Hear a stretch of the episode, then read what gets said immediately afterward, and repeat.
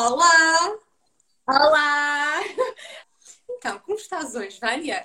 Olha, hoje foi assim um dia daqueles, não é? Mas é um dia daqueles bom, porque, Ai, porque pronto, entre teletrabalho, teletrabalho, corrida para despachar coisas para amanhã se enfiar num avião pipa São Tomé, foi assim um dia muito corrido, mas um dia que feliz. bom, mas esses dias corridos com boas energias é o que nós gostamos.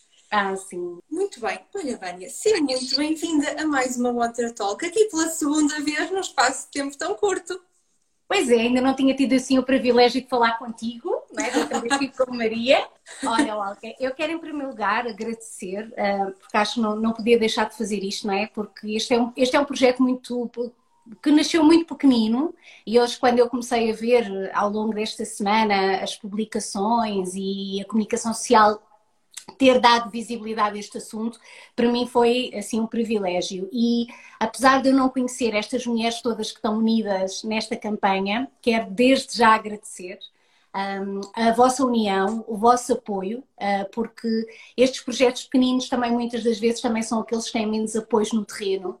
E, e eu gosto muito de tudo aquilo que a Sónia faz. Ela é uma mulher inspiradora conheçam o trabalho, eh, porque às vezes nós olhamos e pensamos, mas como é que aquilo tudo se faz? E deve ser muita gente, e a associação é realmente muita gente, mas no terreno é só a Sónia. E então nós não poderíamos deixar de agradecer, em primeiro lugar, este apoio enorme que vocês nos estão a dar e as outras mulheres que se têm juntado a nós e que têm feito coisas fabulosas para nos dar apoio. Vânia, obrigada pela, pelas palavras. É um gosto ajudar. Nós, de facto, eu tenho partilhado isto um, quando, quando partilhaste a tua missão, quando nos introduziste a esta causa, quando trocaste umas primeiras palavras com a Maria, nós reunimos logo e conversamos sobre isto. Nós dissemos: nós temos de fazer alguma coisa, nós queremos ajudar, não sabemos bem como ainda, mas vamos encontrar aqui uma forma de passar a palavra sobre este assunto e de contribuir. Somos todas marcas pequeninas, estamos a fazer o nosso melhor. Uh, não sabemos o que é que vamos conseguir, mas acredita que tudo o que conseguirmos é de coração um, e é com mesmo, mesmo boa, boas intenções. Não, e às vezes as pessoas acham, Olga, que é preciso ou muito dinheiro, ou que é preciso uma grande ajuda, e não, às vezes são pequenas coisinhas que mudam a, a, vida do, das pessoas que estão ao nosso lado, não é? Sim. Um, e nós não precisamos fazer um projeto megalómano para mudar alguma coisa na vida das outras pessoas. Às vezes basta darmos o nosso tempo, preocuparmos, partilharmos, porque tantas pessoas que me escrevem a dizer, Vânia, eu não tenho possibilidade, porque eu normalmente uh, nunca peço uh, nada em dinheiro. Ou seja, se as pessoas querem ajudar, as pessoas podem ajudar de diversas maneiras, mas evite sempre as questões de meter dinheiro. Uhum. No entanto, algumas pessoas mais próximas às vezes já dizem, ah, Vânia, mas dá-me mais jeito. Mas às vezes quando as pessoas me escrevem e dizem, não tenho como ajudar, e eu digo, mas pode partilhar, mas pode enviar o post a uma E faz toda a diferença, não é? Uma partilha, passar a palavra, dar a conhecer a mais alguém que não conhecia esta missão e o, e o que vocês fazem. Sim. Muito bem.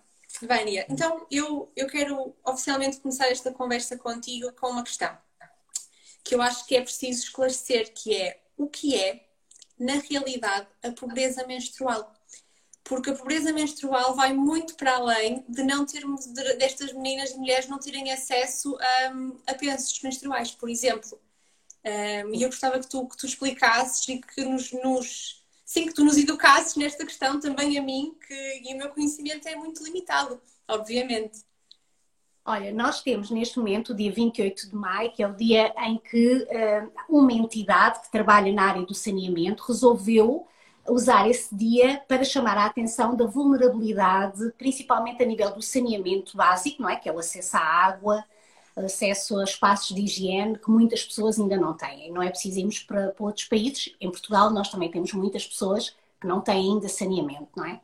Um, uhum. e, e, esse, e, e, essa organização lançou o desafio a uma série de parceiros de criarem uma série de iniciativas que chamasse a atenção destas questões da, da, da, higiene, do saneamento e de como isso prejudicava principalmente as mulheres, eh, nomeadamente em relação à higiene íntima e como é que as mulheres sem acesso à água, sem acesso à higiene, conseguiam durante uma semana do seu mês eh, desenrascar-se, não é? Porque depois começou-se a perceber que devido à ausência de produtos de higiene, devido à falta de saneamento devido ao estigma e a todos os tabus que existem à volta da menstruação, as mulheres uh, tinham muitos dos, seus comportamentos limitados. Ou seja, as meninas deixavam de ir à escola quando estavam com o período, deixavam de fazer muitas atividades, as mulheres deixavam de vender as suas coisas, que muitas das vezes são o seu sustento, não é? Muitas mulheres, se não venderem determinadas coisas, nesse dia não comem, não é?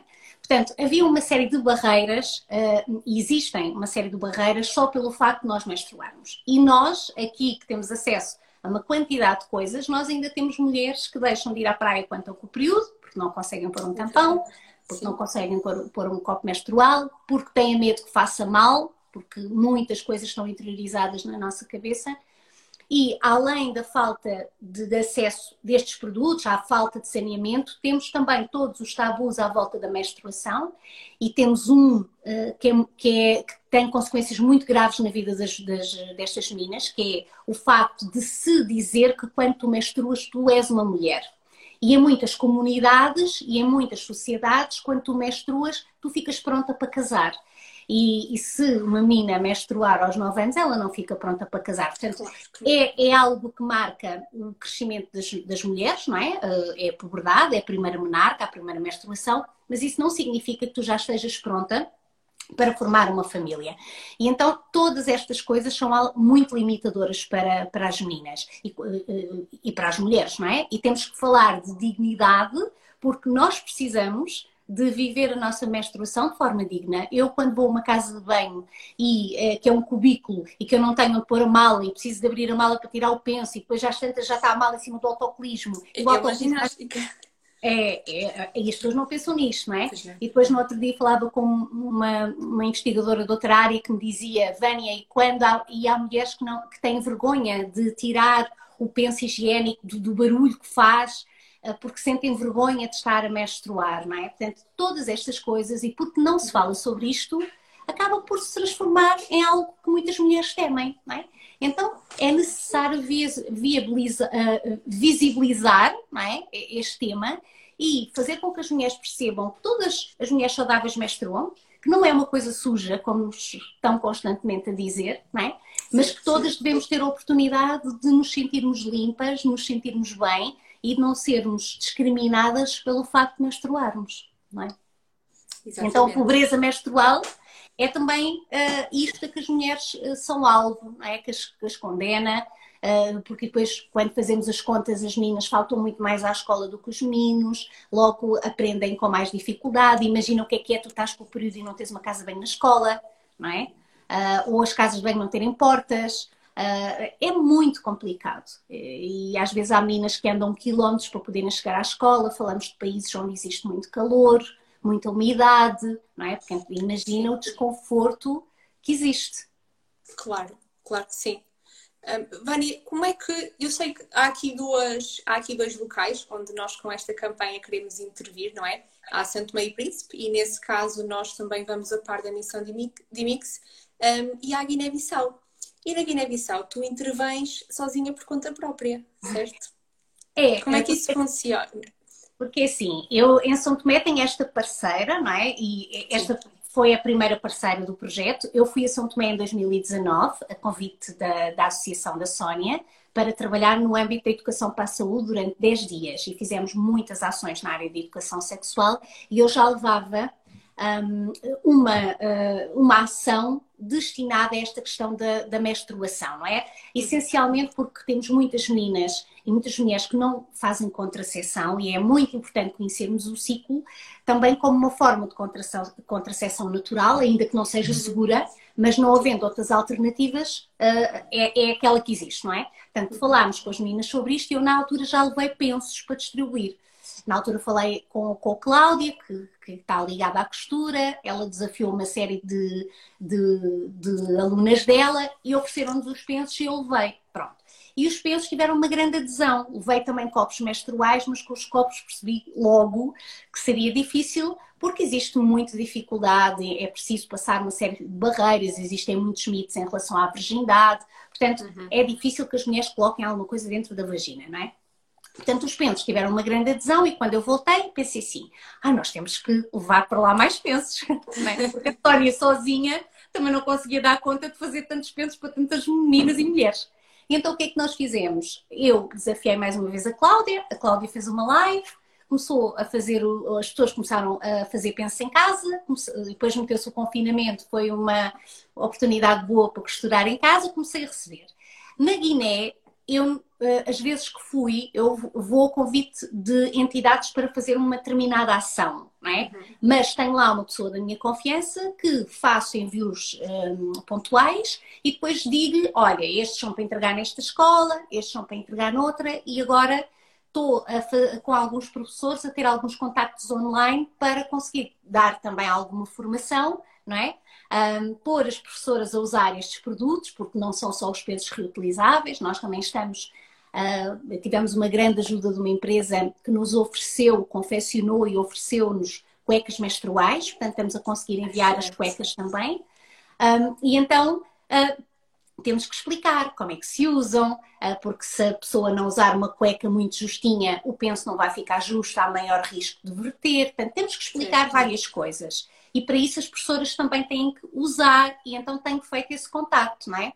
Para a Guiné é mais perto, fica-nos a 4 horas de distância de voo, mas não é um país tão organizado um, para atuar, ok? Então tenho mais limitações. No entanto, tenho muitos parceiros lá de confiança e fazemos a distribuição direta dos produtos Uh, pronto, fazemos a distribuição direta dos, do, dos produtos lá. Portanto, entregámos já numa escola e agora em abril vou fazer um novo envio uh, e já temos lá uma, uma, uma, parceira que está a fazer o curso de educadora menstrual uh, e que tem recebido materiais, que eu tenho enviado materiais e ela já começou também a confeccionar os pensos lá. Portanto, acredito que vai ser uma próxima parceria.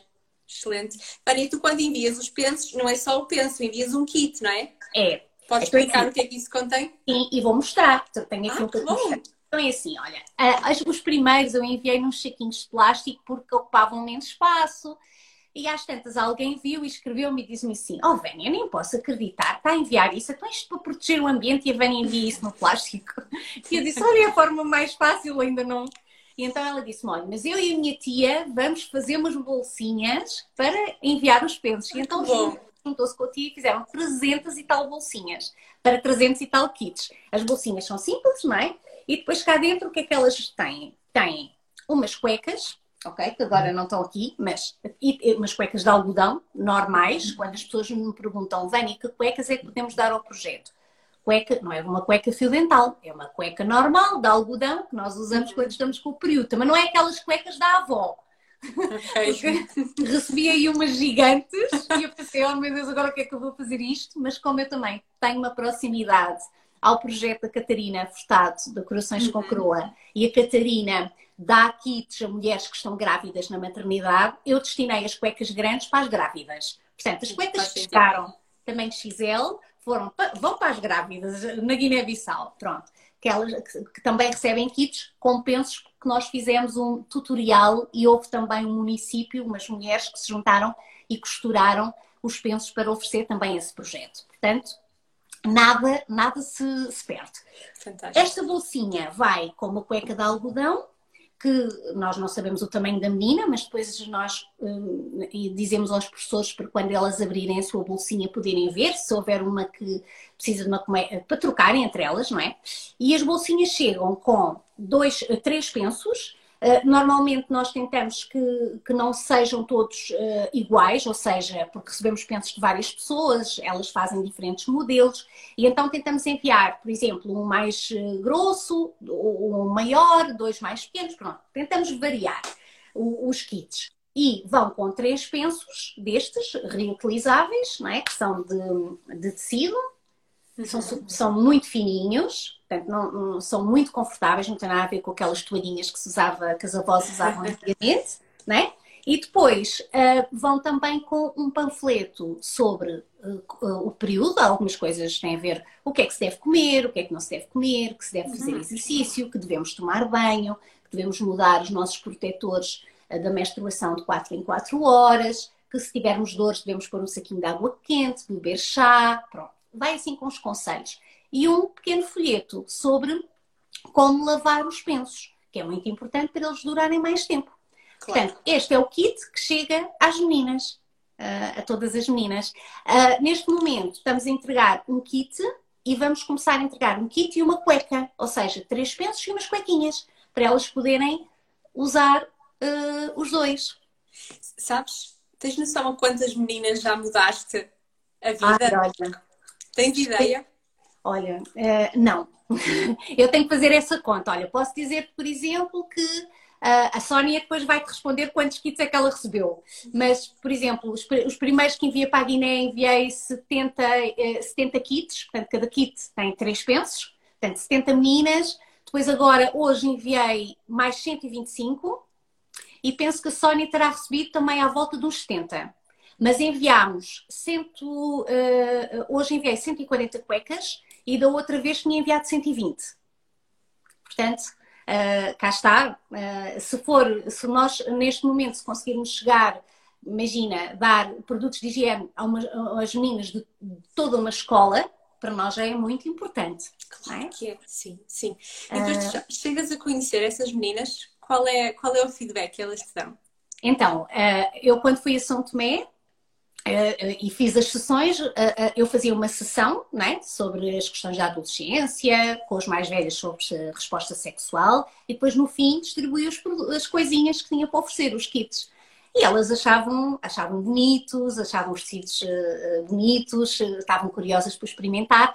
Nós agora o que queremos fazer é, com estas entregas, não é? portanto começámos a fazer as entregas em São Tomé, assim, de uma forma mais massiva há aproximadamente talvez um mês e meio, queremos fazer um estudo, ok? Nós também queremos ter esses dados, queremos perceber um, se isso melhorou, se elas se sentiram confortáveis, é, eh, se, eh, porque nós testámos os pensos antes dos, dos enviar, não é? A Sónia começou Faz a usar, uh, nós usámos as cuecas, experimentámos as cuecas, portanto, fizemos esta experimentação até chegar ao, até ao modelo que, que estamos a fazer, não é? Uh, mas, e depois nós não somos todas iguais, haverá meninas que, mexem, que deitam muito sangue que acabam por a cueca se calhar não, não dar, ou, ou o penso não dar, pronto, isto cada mulher é única e temos que nos adaptar Exatamente. também. Mas o nosso objetivo é também fazer esse levantamento, é perceber se houve coisas que elas passaram a fazer, se sentem mais confiança, não é? Se, se isso melhorou a sua autoestima, que isso para nós é extremamente importante. Porque eu hoje comentava, Imagina, Olga, que na Guiné os meninos fazem exercício físico, os meninos e os jovens, com o equipamento todo branco, calção branco, meia branca e camisola branca. Eu não quero imaginar o que é que é uma pessoa está com o período e de um momento para outro usar. Não, as meninas de certeza que não vão fazer. Não vão, não vão, claro. Não é? Claro. E, e aliás, eu na minha época também não fazia. Eu, pois é, nós... nós que temos todos estes, estes materiais, produtos de higiene também, não é? Como dizias no início, não vamos à praia, não usamos roupa branca, temos N precauções. Às vezes com tampão penso tudo. Olha, eu lembro-me, eu lembro-me, Olga, de uma, de uma rapariga que me mostrou o copo menstrual e ela disse: Não quero imaginar. Eu nos escritórios, eu copo menstrual, puxei, olha, via sangue por todo o sítio, parecia aqueles filmes de terror. Era eu com os toalhetes e os meus. e a gritar. Bem, porquê? Porque a pessoa tem que ter algum cuidado, não é? Para puxar. Claro. Mas às vezes acontecem essas coisas. É, por exemplo, imagina, tu limpas e cai uma pinga no, na, na roupa. Uh, Opa, é e nós temos dificuldade em lidar com isto, não é? Sim, sim, sobretudo por causa do estigma. Eh, porque dizer a alguém que caiu uma pinga de período na roupa, sim. não, isto é o segredo dos deuses, não é? Vamos é. lá, esfregamos, trocamos muito rápido e não aconteceu nada. É, tipo, e, ah, e, e, aquela coisa de, olha, uma das preocupações que as meninas, quando estão à espera do período, têm é, mas como é que eu sei que vai chegar o dia? E eu, pois não sabes, querida. Não sabes. Eu, por exemplo, não faço piula, portanto, sou, sou muito certinha, mas eu nunca sei, eu sou sempre apanhada desprevenida. Tipo, ai, estou com uma dor aqui, será? Ai, e de repente, pim. Se calhar, assim, oh, se calhar. Claro que, eh, principalmente quando ando mais distraída, nem me apercebo que vai aparecer. Mas claro, como também não faço uma contracepção hormonal, também tenho aquela sensação de conhecer o meu corpo, não é? Perceber quando estou na uhum. altura do período fértil, naquelas dias em que está quase a aparecer, tenho essa percepção porque tenho um contato muito próximo com o corpo. Mas é uma pena que as nossas meninas não tenham. E quando tu falas de menstruação nas escolas, tu falas de se não, se não há, há ovulação, se não houver fecundação, há menstruação. Ponto. Pois é. Não explicam não é? mais nada. Vânia, quando tu, quando tu vais às escolas dar estas, estas formações, seja sobre sexualidade, seja sobre a uhum. menstruação, são bem recebidas pelos pais? E pelos okay. professores e pelas comunidades em si? Ou, ou há ali algum. Olha, uh, uh, sabes que eu tenho uma colega na Colômbia que uh, dá, trabalha em educação sexual, mas agora começou a ir às escolas dizer que faz educação menstrual. Portanto, quando tu dizes que vou fazer educação menstrual, os pais aceitam muito bem. A educação, a educação sexual já é mais difícil. Não é? A educação sexual é obrigatória em Portugal desde 99, mas nós sabemos que a maior parte das escolas não implementa. Não é? Ou então fala daquelas coisas básicas, muito, por um preservativo numa banana uhum. e prevenir a gravidez, e, e, coisas que não interessam, que são importantes, uhum. mas que não vão já ao encontro das necessidades dos nossos jovens. Sim, Eles não precisam sim. só de saber isso. E então, uh, eu quando vou às escolas, hum, para já, eh, como os conteúdos estão no programa, eu não vou lá falar de alguma coisa estranha. Em relação à menstruação, tem sido muito giro, porque as sessões que eu tenho feito em escola têm sido com o quarto ano, que é aquela altura em que as meninas estão a começar a ter as mudanças, algumas já têm o período, vão mudar para uma escola maior, não é? E convém terem na sua malinha uma bolsinha para quando uh, surgir a primeira vez. E o que é que normalmente eu faço com estas meninas do quarto ano? Nós costuramos juntas a bolsinha. Costuramos uma bolsinha que elas depois guardam, não é? Eu levo produtos, tenho um apoio de uma marca que me dá os, os, os produtos aqui descartáveis, porque normalmente quando tu tens o contato a primeira vez com a menstruação, vais usar um produto descartável, não é? A maior parte das mulheres que usa produtos reutilizáveis se estiver fora de casa, tem um penso extra para o caso de ser necessário, portanto é mais fácil introduzir inicialmente um produto descartável. E elas ficam na bolsinha com um par de cuecas extra, um, um, dois pensinhos normais, dois pensinhos diários, um, o folheto né, sobre estas questões do período e uh, um, um, um guardanapo, um lencinho. Porque uma das grandes queixas das mulheres nas casas de banho é a falta de papel higiênico. Nós fizemos um, é um estudo uh, em maio do ano passado e a maior parte das mulheres, eh, entre, tem dados de 400 e qualquer coisa mulheres, e elas falam da dificuldade em utilizar as casas bem públicas, estou a falar de mulheres em Portugal. Sim, sim. Um, ah, isso faz sentido. Pois, falta de papel, portanto, imagina, estás com o período, como é que vais fazer, não é? Fazes xixi, depois é o xixi, é o sangue e não tens papel. Uh, depois tens a questão de não teres, há muitas casas bem que não têm cesto, vais tirar o penso e vais para onde? Olha, já me aconteceu esquecer-me dele na mala, estás a imaginar o, o, o, o que foi? Pronto. Uh, porquê? Porque a gente depois enrola no papelinho e depois vem com o penso dentro de qualquer coisa para não deixar, para, para não, ou vai deixar no chão. Sim. Pronto. Depois, às vezes, estás com o pé ali a tentar fechar a porta, a fazer uma ginástica, pronto. Depois chegas cá fora, não tens sabão para lavar as mãos. Ou não tens uma toalha para lavar as mãos, limpar. Opa, é, não é fácil, não é? Tantas questões e a verdade é que elas não são faladas e ninguém pensa nisto e ninguém acham só que é um é uma falta de comunidade, de comodidade, não é? Mas é muito mais do que isso.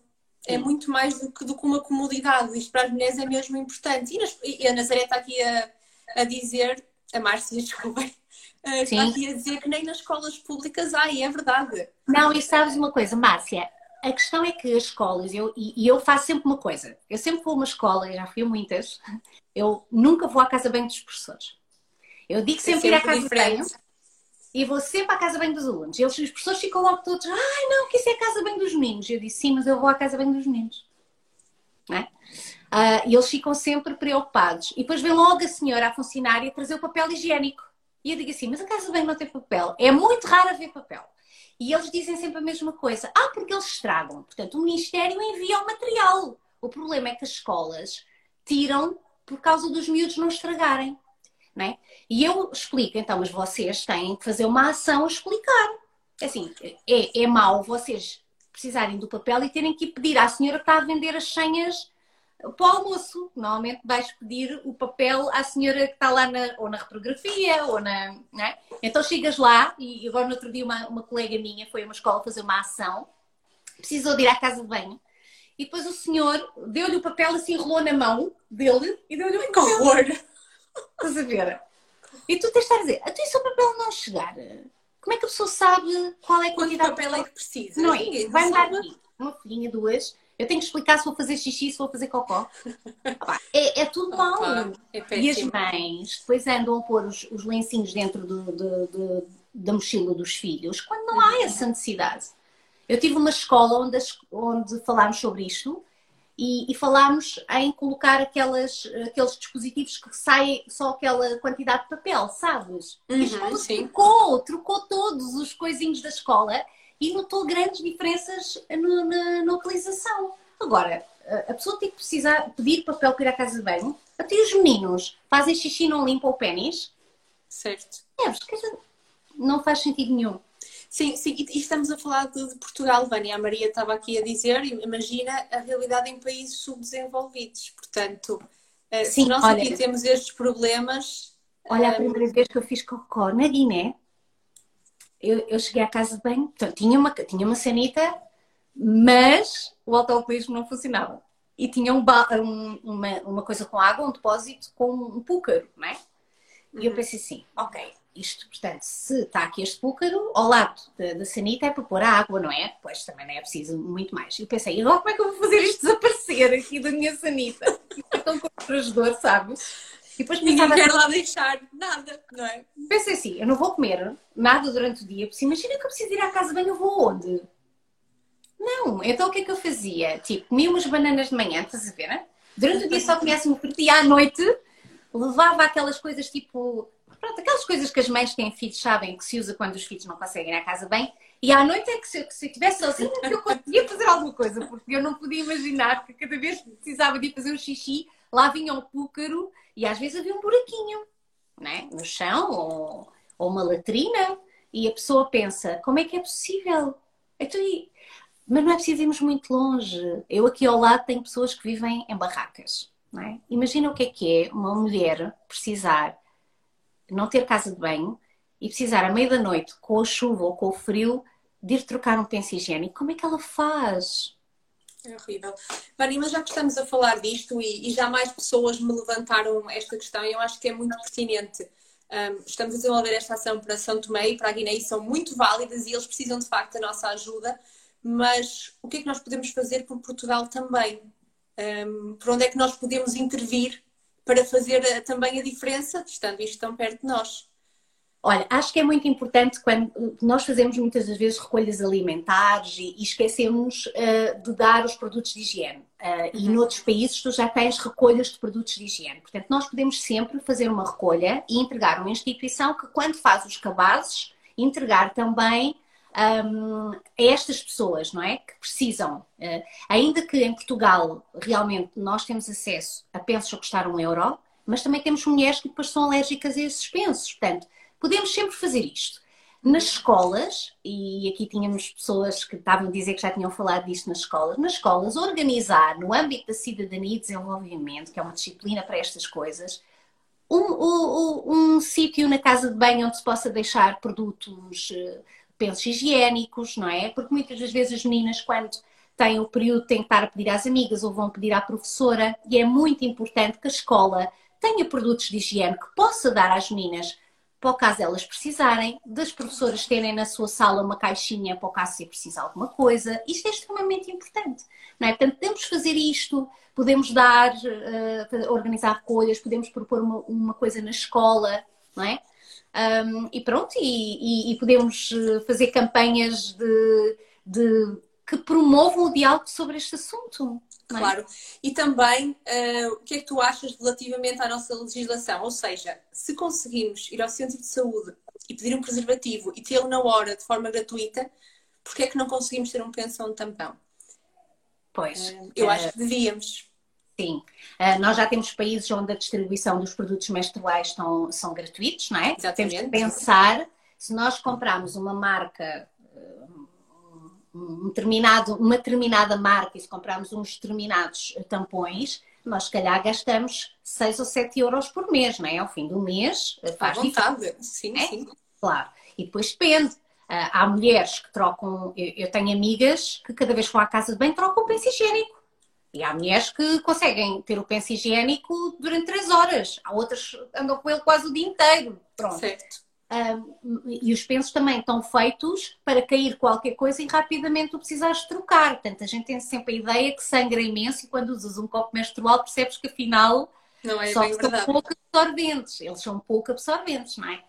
Um, e além de que têm, a maior parte deles tem muitos químicos para te manter seca, portanto, têm produtos que absorvem uh, o líquido, uh, o nosso sangue, e, e, para ficar logo seco, portanto, muitas mulheres sentem-se secura, uh, algumas sentem alergias, portanto, há muita gente que, que, diz que existem uma quantidade enorme de tóxicos nestes produtos, alguns são super perfumados, eu posso dizer, porque depois os, os, estes produtos de higiene também são diferentes em diferentes países. Eu estive no Brasil e o formato dos pensos é muito diferente do nosso. Sério? Achei muito engraçado, tem a ver com o tipo de cuecas que elas usam lá. Ok, mas como, como é que são? Diz? São, são mais afuniladinhos uh, e são super perfumados. Sabe? É um cheiro. Tu metes o penso e parece que estás a sentir o cheiro do penso. Cheira assim a tal. São hiper perfumados. Pelo menos as marcas todas que eu vi lá, uhum. achei super perfumados, sabes? Depois há, há já marcas que, que, que, não são assim, não é? mas eu conheci os do Brasil, já vi uns, uns pensos da, da Índia, mas também muito grossos, não é? Também já vi pensos reutilizáveis enormes. Uh, no outro dia recebi uns do Uganda, que são distribuídos nas escolas, e, e até parecia, parecia, que tinham pelúcia assim por cima. E eu, como é que é possível com aquele calor? não é? Elas aguentarem isto enfiado. Não, e depois nem conseguem fechar as pernas, porque são tão grandes. Sério? Ah, sim, são muito grandes. Portanto, eu já, às vezes, agora também, quando eu tenho amigos que vão para outros países, às vezes trazem coisas para, para eu também para conhecer, não é? É muito interessante, porque depois também uh, tens, tens já países que produzem os seus próprios pensos com os, com os materiais que têm lá e alguns são interessantes. Mas, uh, mas realmente há uma grande necessidade de, de, de nós, para já, mostrarmos tudo aquilo que existe. E depois, acho que deveria ser uma coisa que devia estar disponível nas escolas, se, se calhar nos centros de saúde. Repara, nas casas de bem públicas, tu devias ir a uma casa de bem pública e teres lá a possibilidade de carregar e de sair um peso se precisasses. Concordo. Não. Sim, porque não? Não é? Claro. Temos que pagar. Digo eu. Isso. Eu, eu, estou completamente de acordo, de acordo contigo, Vânia. Sim, sem dúvida alguma. E há pouco e... tempo eu mostrei, há pouco tempo mostrei um projeto à Maria, que não sei se ela já te mostrou, e havemos de, de tentar fazer alguma coisa nesse sentido. E, e, há ideias que realmente podem melhorar a vida do, do, das outras mulheres, não é? Disponibilizar produtos de higiene a outras mulheres. Um, porque uh, eu posso dizer-te que da amostra que eu recolhi, apesar dos pensos serem muito baratos, eu tive 14% das participantes a dizer que em alguns meses têm dificuldade em comprar. Não é? Aí estamos a falar que a maior parte das mulheres portuguesas usa pensos, ah, uma minoria usa copo menstrual, muito poucas usam copo, eu não sei agora assim dizer de cor, e as que usam tampão também achei, eu pensava que eram muitas mais. A sério? Sim muitas eu conheço muitas mulheres que não conseguem pôr um tampão. E porquê que isso acontece? Porque têm dificuldade em se tocar. É porque vamos ver uma coisa. Se nas relações sexuais não têm desconforto, que está lá dentro, pelo menos esperamos 3 ou 14 centímetros, não é? Certo. Até depois têm, depois têm dificuldade em pôr um, um tampão mínimo. Não faz sentido. Têm, têm dificuldade em se tocar, não é? não é confortável para elas, nem com aplicador, nem sem. É? Também já tens aplicadores reutilizáveis. Porquê? Porque, imagina, agora a maior parte dos aplicadores, eles são, antes eram de papel, de cartão. Uhum. Agora é tudo plástico. Plástico, isso é um desperdício imenso. Então é já, uh, uh, como é que é dizer, já há aplicadores que tu colocas só os tampões e aquilo é um aplicador que depois lavas e voltas a usar. Isso é, isso, é, isso é fantástico. Quando é que eu compro isso, Vânia? Diz-me, preciso. Adaptador, adapta, portanto, como é que se diz? Uh, adaptador de tampão reutilizável. Sim, encontras. Existe uma marca ou duas aqui no Reino Unido que vendem. Eu já comprar, também já certeza. sim. E, vale, e é muito interessante, não é? Porque quem gosta de usar um tampão já tem tampões biológicos uhum. uh, de algodão biológico e podes depois usar um desses, uh, pronto, desses aplicadores. Muito bem. Tânia, Porque olha só uma coisa, Olga. Quando tu abres um tampão, tu tens o, o coisinho em plástico, normalmente, tens Sim. o tubo em plástico, depois ainda tens o. Portanto, estás a ver, é só plástico. O invólucro, o tubo, Sónia, é, é? é, terrível. E tenho de estava a dizer, estava a conversar contigo, um, é super cativante, super interessante, já achei isso na Tolo com a Maria, estou a achar outra vez o mesmo. Obrigada, obrigada por ter estado aqui a conversar connosco, obrigada por nos teres também permitido um, ajudar-te nesta, nesta missão e ajudar-nos a, a, passar esta palavra. Agora tenho de passar para a Sónia, que também estou curiosa, muito curiosa por conhecê-la. E de plástico e de combate ao plástico fala a Sónia. Até já. Muito bem, já lá vamos. Olá. Olá. Olá, Sónia. Seja muito, ah, muito bem-vinda. Como estás? Obrigada. Está tudo bem. Boa. Sónia, antes de antes de mais, quero agradecer-te a oportunidade de, de, fazer, de fazermos esta campanha, a oportunidade de também nós contribuirmos através da tua associação. É muito importante. Um, e quero também agradecer-te em nome de todas as marcas o trabalho fantástico e altruísta que tu fazes. Eu é que vos agradeço pela vossa iniciativa de se unirem para apoiar a nossa causa. É? Muito grata. Sónia, é um gosto e dizia um bocadinho há pouco à, à Vânia, vamos fazer tudo aquilo que, que conseguirmos. Também somos marcas pequeninas, mas o que estamos a fazer é de coração mesmo e é com vontade de, de ajudar. A união faz a força. Marcas pequeninas, o que interessa é a vontade. É isso mesmo, também achamos isso. Sónia, quero começar então pelo início, quero perceber um bocadinho do, do teu percurso. Como é que se começa, como é que se estabelece esta tua ligação a São Tomé e Príncipe? Bem, eh, na realidade foi por acaso. Eu não tinha São Tomé nos meus planos de vida. Aconteceu por acaso fazer uma visita e ficar encantada com as pessoas e com a incrível biodiversidade que existe aqui. E surgiu naturalmente, não foi nada planeado. Muito bem, então tu visitaste São Tomé e Príncipe e depois regressas a Portugal, não é? Sim, depois regresso a Portugal com uma grande vontade de regressar a São Tomé, mas não como turista e fazendo alguma coisa que fosse útil. Uhum. Então passei um ano a estudar eh, sobre São Tomé, a perceber o que é que eu poderia fazer aqui que fosse útil, porque da minha profissão eu não estava a conseguir identificar absolutamente nada. Eu era maquiadora e fazia coleções de peças de tricô, uhum. especialmente de inverno. E tinhas uma marca, não é? Algodão, sim, mas era especialmente inverno. Uhum. Tinha uma marca que é a Urso Tigre.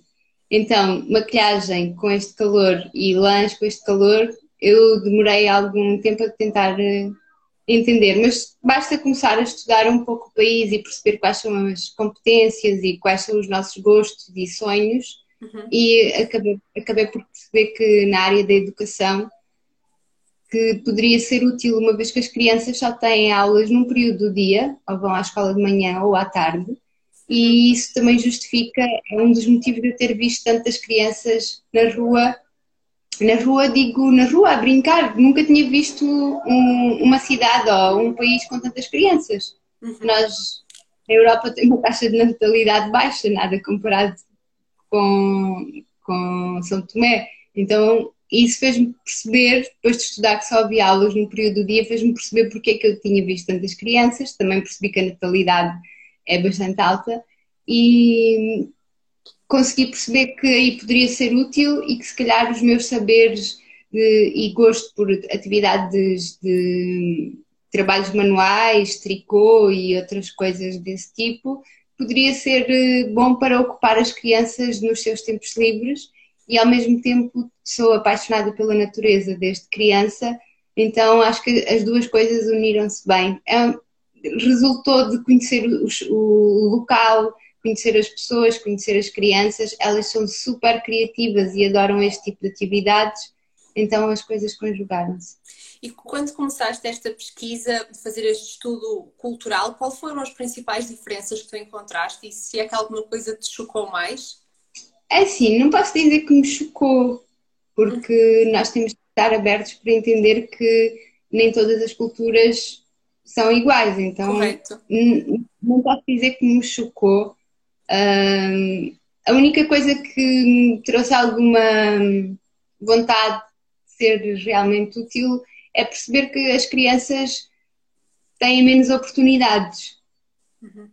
E, e, isso foi é, é, o que me move mais, é tentar que colmatar essas, essas faltas, que as crianças tenham oportunidades, as escolas não têm a capacidade que têm escolas, por exemplo, na Europa, de apresentar outras atividades extracurriculares e as crianças têm esse direito, não só ao português e à matemática, mas também ampliar os seus conhecimentos e descobrir os seus talentos, que acontece muito nas atividades extracurriculares.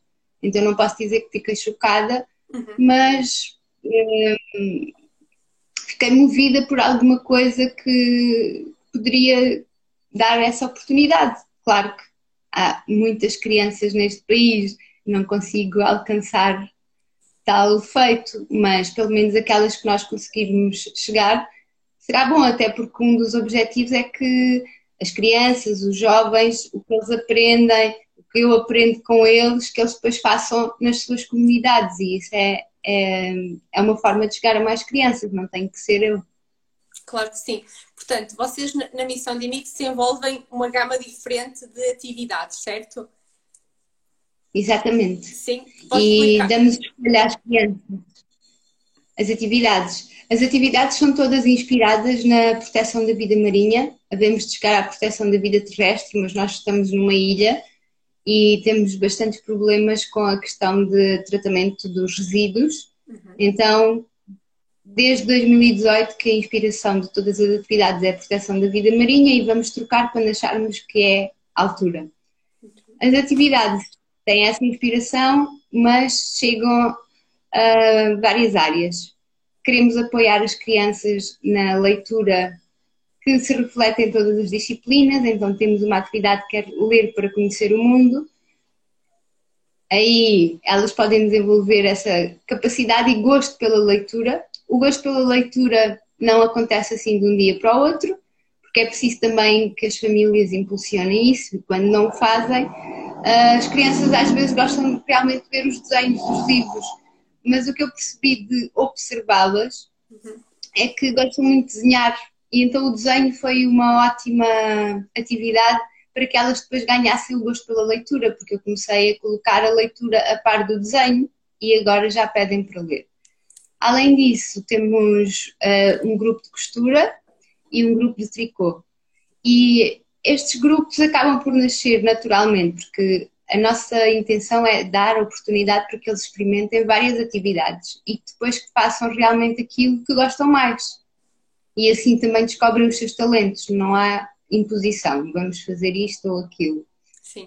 Uh, além dessas atividades, fazemos as coisas diretamente relacionadas com a proteção da vida marinha, fazer um, campanhas de sensibilização, de recolha, de separação e também fazemos transformação de plástico em novos objetos, ou seja, transformar o plástico de uso único em objetos de uso continuado. E basicamente os jovens e as crianças têm uh, o poder de escolha, o que é que gostam mais de fazer. E assim nascem os grupos de cada atividade. Fantástico. Sónia, eu tenho uma, tenho uma curiosidade. Eu vi alguns com o nome Missão de Mix. É inspirado no nome de um menino muito especial. Quem é esta criança? É verdade, e esta criança? Como é que a conheceste? Porque é que te inspirou a usar o nome, o nome dele nesta missão? Porque na primeira vez que nós viemos a São Tomé, nós fizemos amizade com o Dinix e, e, eu sempre, eu gosto muito de entrar em, em, escolas, não é que concordo plenamente com a forma como a educação é apresentada, seja aqui ou noutros países, mas gosto daquela magia das crianças no recreio. E então vinha, deu-me curiosidade e perguntei como é que era a escola, fiz algumas perguntas e por acaso acabámos por encontrar uh, o Dinix todos os dias, então passeámos juntos e quando regressámos a Portugal, fiquei sempre. Fiquei com saudades e fiquei com curiosidade de saber mais e como é que estaria, como é que seria a vida dele e como é que ele estaria. Ainda perguntei como é que era a dinâmica da escola, até porque conheci-o num, numa comunidade bastante isolada, que é o Ilhéu das Rolas, e foi mais de. Nasceu uma amizade, nasceu da curiosidade e depois foi especial porque quando voltámos no segundo ano fomos procurá-lo para saber como é que ele estava e conseguimos encontrar, apesar dele já ter mudado de comunidade. Então ele tem acompanhado o percurso da missão e nós temos acompanhado o percurso escolar dele, porque ele entretanto não estava na escola, ele não conseguiu dizer a verdade, mas depois mais tarde uh, em parceria com a família e ele voltou à escola e nós uh, apadrinhamos o percurso dele, somos encarregados de educação, porque ele teve três anos de sair à escola, então já não pode estar no ensino regular uhum. e nós tomamos conta dos estudos e quando está de férias vai para o sul e está na cidade na escola. Mas neste caso, Sónia, é. neste caso, ele não, porque é que ele não podia, porque que ele não continuou na escola? Foi por opção própria? Foram os pais? Um, houve alguma coisa que o forçou a, a desistir? Um, não foram os pais, aliás, os pais pediram ajuda para ele ir para a escola. Okay. Todos os filhos que eles têm, eh, que eles têm estão na escola e nunca ficaram parados. Eu acho que tem a ver com o facto, às vezes, os professores, sem darem conta, traumatizam as crianças. E eu só percebi mais tarde uh, que foi uma situação dessas. E ele disse que não ia à escola e os pais provavelmente não conseguiram ou não tomaram conta de forçar ou de ir saber o que é que se passava. Uhum.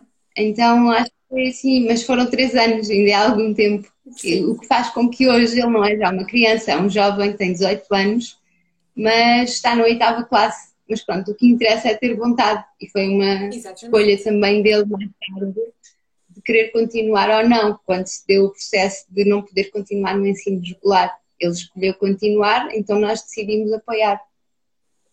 Muito bem, fantástico, Sónia.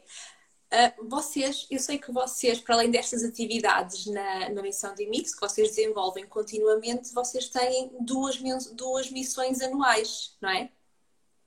Uh, esse era o nosso plano inicial, fazer duas missões anuais, uma então. em junho e uma em dezembro mas ao estar no terreno a primeira vez, dois meses, uh, há coisas que nós planeamos, mas que só quando estamos no terreno é que entendemos se funciona ou se não funciona, se vai ter impacto ou não vai ter impacto.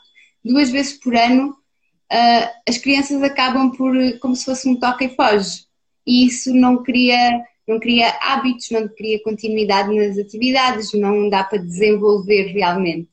Então nós alteramos os planos e as atividades decorrem durante todo o ano. Ok.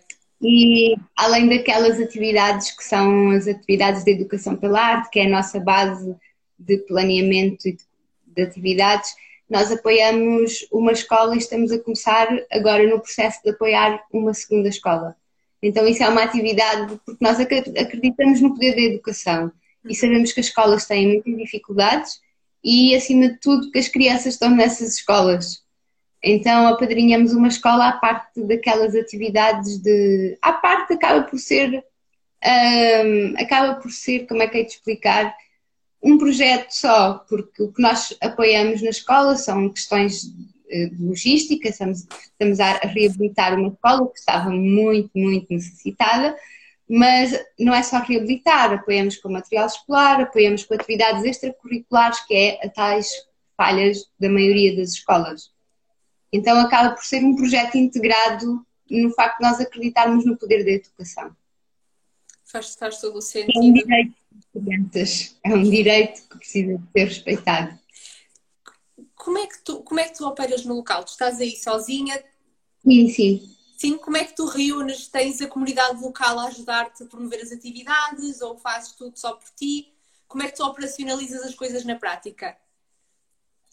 Bem, na prática eu fiz parcerias com associações locais uhum. que permitem que, apesar de estar sozinha no terreno, que haja um espaço que nos recebe e que nos torna possíveis fazer as atividades. No início já estive parceria com a Santa Casa da Misericórdia, continuamos, mas mais pontualmente, e estamos num espaço que uh, foi uma nós, nós desafiámos a Cacau para podermos fazer lá uma exposição, pelos vistos correu bem, e então fomos convidados para poder partilhar as nossas atividades de proteção do ambiente, que a Cacau é um espaço, é, é como se fosse, é um museu e é um museu muito especial, é um museu que defende o ambiente, uh, defende a criatividade, então os nossos valores uh, estão muito em harmonia. Então estamos nesse espaço, isso permite com que apesar de estar aqui sozinha, há um espaço onde se pode partilhar as atividades. Uhum. O meu dia a dia é planear as atividades, realizar as atividades com as crianças ou com os jovens e é uma, é uma roda viva de multitasking, porque além de, da parte melhor, que eu mais gosto, que é fazer as atividades, que era o meu sonho, não era criar uma associação, era apenas fazer as atividades, era essa a minha vontade. A associação nasceu, nasceu porque fui aconselhada que para tornar isto possível tínhamos que ter uma associação mas uma associação dá muito mais tarefas do que realmente partilhar as atividades, que é o que eu mais gosto de fazer. Então tem que ser multitasking para poder uh, recolher questões que é recolher materiais que a Vânia envia, reunir com pessoas, organizar as atividades, tratar dos materiais para as atividades, fazer essas coisas. É produção, essa parte é produção e depois as atividades que é onde nós realmente podemos eu aprender com eles e eles aprenderem comigo. E tu vives, tu vives em Santo Tomé ao longo de todo o ano ou há alguma fase em que tu costumas regressar a Portugal? Eu vivo aqui ao longo de todo o ano. Todo As viagens são muito caras e, e a minha estadia aqui é um investimento pessoal meu, que a associação ainda não tem capacidade para pagar despesas a quem está no terreno Uhum. Então, quanto mais vezes eu for a Portugal, mais curta fica a minha ação no terreno, pelo menos por enquanto. Uhum. Então, supostamente iria pelo menos uma vez por ano, mas desde a pandemia isso hum, tornou, tornou para toda a gente as questões mais difíceis e eu não vou a Portugal desde 2019. As vossas as necessidades desse lado mudaram a partir da pandemia? que imagino que sim. As necessidades da comunidade ou as nossas necessidades enquanto Bem, missão? Da comunidade, da missão em si, de serem necessárias também outro tipo de, de ajudas e de materiais, por exemplo, eh, as próprias máscaras, os próprios desinfetantes. Claro que essas duas coisas que são necessárias. Uhum. Uh, nós fizemos uma angariação, mandámos fazer máscaras, distribuímos máscaras na, na escola que, que apoiamos eu diria que para nós mudou porque tornou-se mais difícil de angariar apoios, porque as pessoas, o mundo está em crise e tornou-se mais possível angariar associados, angariar uh, doadores nas campanhas que nós fomos criando desde a pandemia. Uhum. Na comunidade mudou ou seja, São Tomé já tinha algumas dificuldades, as dificuldades das famílias aumentaram porque o turismo reduziu drasticamente e claro. durante grande parte do ano desapareceu, não é? Ficámos sem voos, portanto impossível termos visitantes e, e tem bastantes pessoas das comunidades dependem do turismo, seja um guia, seja pessoas que alugam carros, e isso faz com que as famílias tenham ficado com muito mais dificuldades, porque têm quatro, cinco crianças e todos têm que continuar a comer e todos têm que continuar a ir à escola e todas as despesas se mantêm e a renda diminuiu bastante. Portanto, nota-se mais dificuldades. Sim, as pessoas, estão, as pessoas estão aqui a perguntar nos comentários e acho que seria super relevante partilhar uh, connosco neste live de como é que podemos ajudar. Nós temos agora a campanha a decorrer, mas ela acaba, acaba um, ah, no dia 8 e, portanto, que outro tipo de ações é possível, através de que outro tipo de ações é possível ajudar? Há os donativos diretos, mas eu também sei que há outras formas de, de contribuir, não é? Sim, nós neste momento, nós em 10 de Fevereiro, fizemos 4 anos de associação, tempo voa, e criámos uma campanha para apoiar quatro objetivos diferentes e então temos essa campanha a decorrer até 10 de março e basta ir ao site na parte de apoiar e as pessoas podem ser nossas associadas, podem apoiar essa campanha, podem fazer um donativo pontual se não escolherem um objetivo em concreto da campanha. Qualquer valor ajuda, porque depois nós fazemos um bolo e dividimos pelos, pelos projetos e isso permite-nos continuar. Um dos projetos novos é também tenho um carinho muito especial, eu tenho por todos, não é? Porque é sempre, nunca consigo escolher, mas uh, estamos a começar no processo de reabilitar uma outra escola, que é uma escolinha, comparada com a escola que já estamos mais avançados, mas é uma escolinha numa comunidade bastante isolada no sul do, da, da ilha e aquela comunidade está bastante esquecida, então quando eu vir que a escola está reabilitada vou ficar mesmo muito feliz, porque aquelas crianças estão um pouco esquecidas, tal como as suas famílias. Qualquer pessoa pode ir ao site e perceber qual é o objetivo que se identifica mais.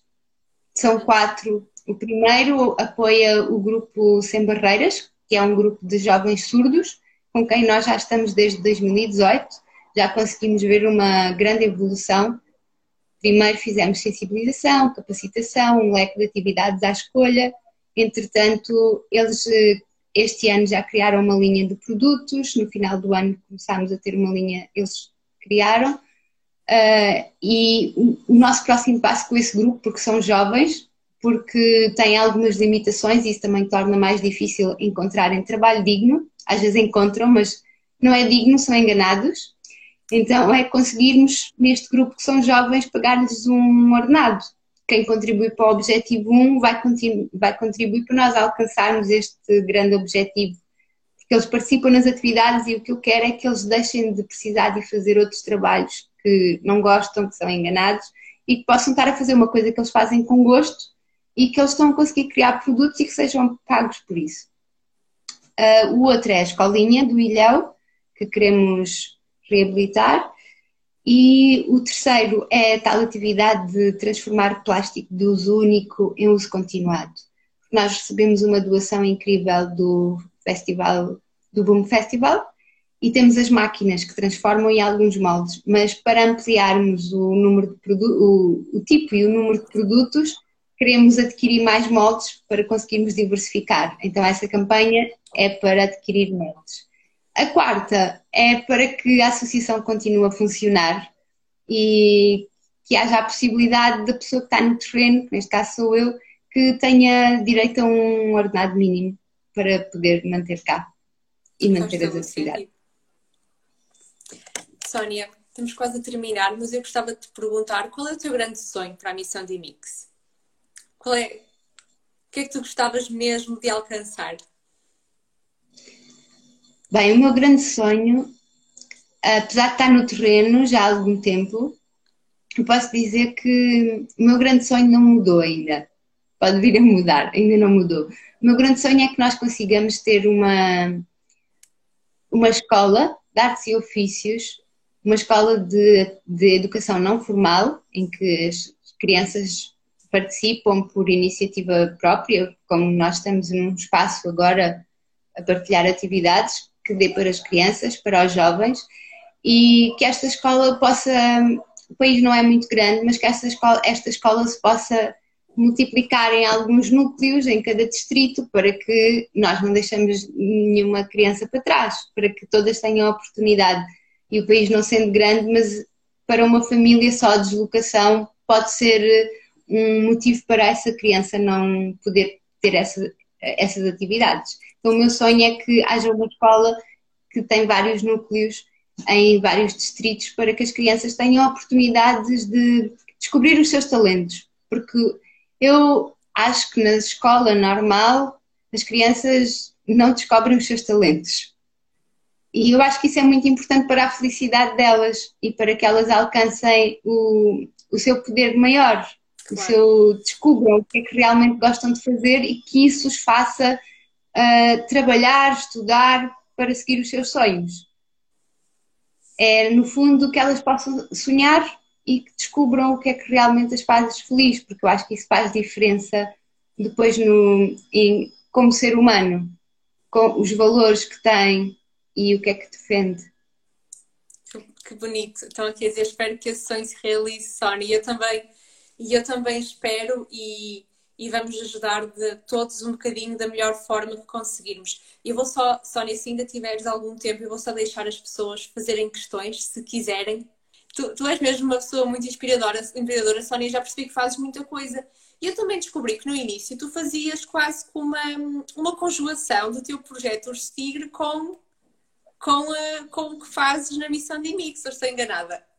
Eu tento, mas nem sempre há alturas em que, está, em que o urso tigre está adormecido na toca. Eu tento, mas eu não tenho aqui acabo por eh, não ter não ter tempo livre.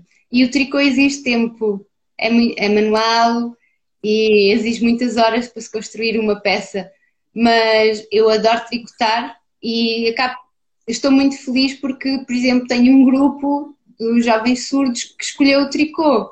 E é um grupo de cinco rapazes, eles adoram tricotar, então ainda que eu tenha às vezes saudades de tricotar mais, eu estou muito feliz por ver eles a criarem e a descobrirem técnicas e truques que eu já descobri e que eles vão descobrindo e eles criarem. Ver aquele brilho nos olhos de quando acaba uma peça. Quando eu vejo isso neles, eu fico feliz. Uh, o tigre vai estando assim adormecido e às vezes eu consigo um bocadinho e faço umas peças novas. Agora, por acaso, não, não tem dado. Mas a missão está numa altura crucial que ou ganha sustentabilidade e para isso além de fazer as atividades, tenho que procurar candidaturas, procurar apoios, responder a e-mails, procurar soluções. Então, eu acho que neste momento está na toca, como se estivesse a hibernar, e vai sempre tendo lá uma energia para mais tarde. Muito bem. Ora bem, então aqui já estive no terreno com a Sónia, acreditem, ela é espetacular e faz tudo pelas crianças, ela é super especial. Esta é sem dúvida, Sónia, já todos percebemos isso. E também fazem o tricô em plástico. Como é que isto funciona? Bem, o tricô em plástico. Hum, eu, eu, eu nunca viajei sem agulhas de tricô. Nem que fosse umas férias curtas ou umas férias longas ou uma viagem de trabalho, quando fazia maquilhagem. Sempre as agulhas faz parte sempre da, da minha bolsa. E eu trouxe as agulhas para São Tomé, mas não trouxe lanche, como é óbvio, e ainda trouxe um fio de algodão, mas pensei, bem, eu vou levar, just in case. E deixei as agulhas bastantes meses guardadas, mas comecei, é impossível ir à praia agradecer à natureza esta beleza incrível, mas ver lixo e não pegar. Então aconteceu naturalmente, eu comecei a apanhar o lixo que eu encontrava quando ia caminhar de manhã. Uhum. E apanhava muitos sacos de plástico e nunca ia mandar fora porque eu sei que aqui os resíduos não são tratados. Então eu ia guardando, lavando e guardando e depois comecei a olhar para eles e a pensar o que é que eu posso fazer com isto? Bem, e comecei a cortar em tiras, dar nós, percebi isto, dá um novelo. Bem, dá um novelo, dá tricô. E depois o plástico é bastante resistente e cortando dá para fazer imensas coisas. Então acabou por ser naturalmente, eu não estava à procura de nada para tricotar, simplesmente fui apanhando lixo e depois fui procurando o que fazer com aquele plástico. E realmente eh, aconteceu naturalmente, peças que eu fazia, não para vestir, não é?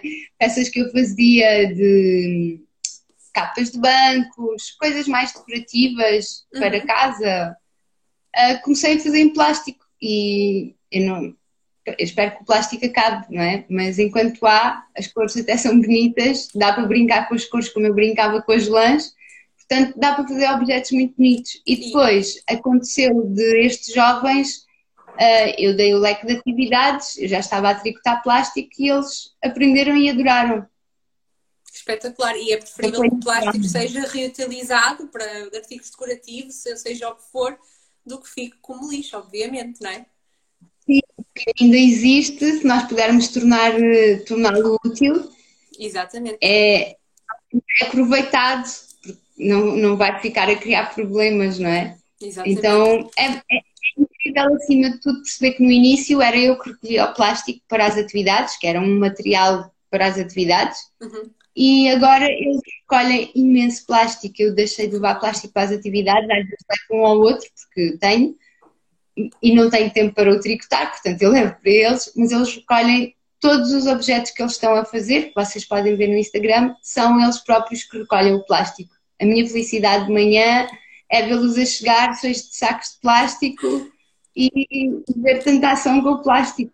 Que bom! De iniciativa própria, que eles fazem durante os dias que não há atividades. Eles já trazem preparado, lavado, é só tricotar. Ou seja, estão mesmo entusiasmados pela atividade, isso é espetacular. Sim, e já dura muito tempo, então poderia-se dizer ah, ao início, mas não, eles estão mesmo, eles já estão a criar os produtos, não aqueles que eu mostrei, como é que se poderia fazer, mas eles já estão a, a ser criativos, já estão a desenvolver. Portanto, isso é ótimo até porque basta que eles estejam a recolher plástico, se calhar pode influenciar alguém na comunidade deles. Já houve perguntas, mas Porquê? Os pais não perceberem, ainda que eles não tenham muita facilidade de comunicar com a família devido a serem surdos. Mas até para a família já lhes guardam os plásticos. Portanto, isso já é bom. Que bom. Pode chegar a pessoas. E eles estão aptos para ensinar. E isso, para mim, ainda é o mais importante. Quer dizer Ou que a missão vai continuar. Momento, sim, e neste momento, quando alguém quer aprender, eu já não ensino. Eu indico para eles. Sónia, mil obrigadas por ter estado aqui a conversar comigo e a partilhar a tua experiência e aquilo que fazes. Um, obrigada pelo teu trabalho, estamos todas super encantadas e, e tenho a certeza que vamos continuar a, a, contribuir de alguma forma para a tua missão, seja a nível pessoal, seja com estas marcas. Vamos continuar, a, vamos pensar o que é que podemos fazer para te ajudar, para que possas continuar desse lado um, a fazer a diferença na vida das pessoas. Eu agradeço imenso e acho que hum, a vossa iniciativa foi incrível e estou sempre aberta a ideias. De repente eu comecei a perceber que alguma coisa estava a acontecer e eu percebi. Não entendi de onde é que, como é que tinha surgido, depois percebi que tinha a ver com a Vânia, mas ideias são muito bem-vindas porque uh, todos a pensar chegamos a mais ideias do que apenas uma ou outra pessoa. Agradeço muito. Sim, sim, exatamente. E vamos ajudar com aquilo que conseguimos monetariamente e vamos também espalhar, uh, espalhar a, a, tua missão, porque isso também é muito importante. E quantas mais pessoas chegarmos, melhor será e mais oportunidades há para as pessoas ajudarem. Sem dúvida. Isso ajuda muito. Muitas vezes, quando as pessoas, eu sei que até estamos numa fase difícil, não é? De crise a pessoa pode não poder ajudar monetariamente, mas se partilhar, se divulgar, -se, até às vezes mais do que nas redes sociais, se falar às pessoas, eu sei que isso funciona melhor. É diferente uma partilha do que falarmos a alguém quando nós conhecemos. E isso ajuda imenso a chegarmos a outras pessoas. Aumenta o círculo de amigos. Exatamente, sim, sim. Muito bem. Sónia, um beijinho enorme para ti Uh, e vamos ficar Obrigada. em contato, certamente. Obrigada. E que corra tudo bem também nos vossos projetos. Muito obrigada. Beijinho.